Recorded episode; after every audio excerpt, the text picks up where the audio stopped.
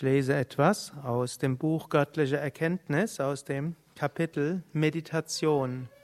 Swami Shivananda schreibt, einige nützliche Hinweise.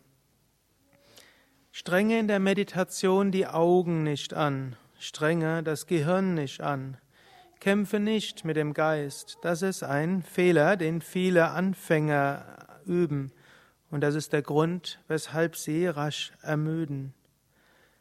Mache keine heftigen Anstrengungen, um den Geist unter Kontrolle zu bringen.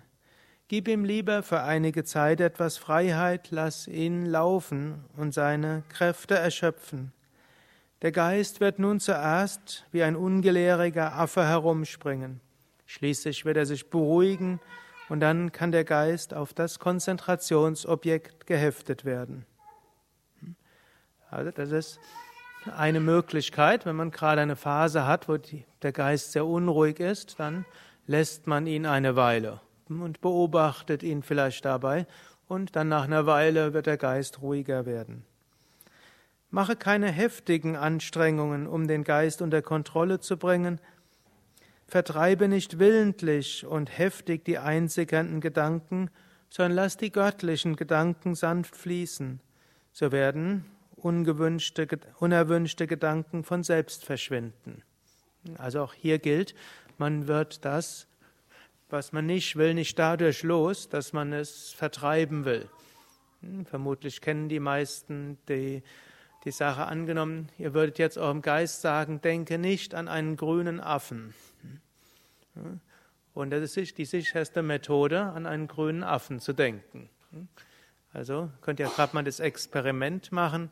Jetzt von drei, ich werde irgendwann jetzt sagen, ab da solltet ihr 30 Sekunden lang bei geschlossenen Augen nicht an einen grünen Affen denken. Schließt gerade mal eure Augen. Jetzt nochmal, ihr solltet weder an einen kleinen grünen Affen noch an einen großen grünen Affen denken. Es sollte weder ein hellgrüner noch ein dunkelgrüner Affe sein. Und er sollte weder links in eurem Blickfeld sein noch rechts und erst rechts sollte der grüne Affe nicht in der Mitte sein. Es sollte weder an das Wort grüner Affe denken, noch solltet ihr das Bild eines grünen Affens vor Augen haben. Okay, also von jetzt an all diese Sachen nicht denken, Augen schließen.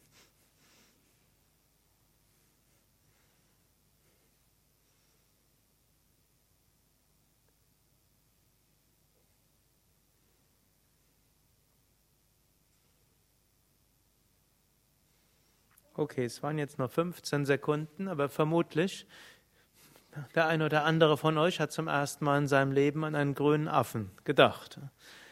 Also dadurch, dass man sagt, denke nicht an einen grünen Affen, dadurch werden die Gedanken an einem grünen Affen überhaupt erst erzeugt. Aber die meisten von euch kennen auch den Trick, was man machen kann, um nicht an einen grünen Affen zu denken. Was nämlich?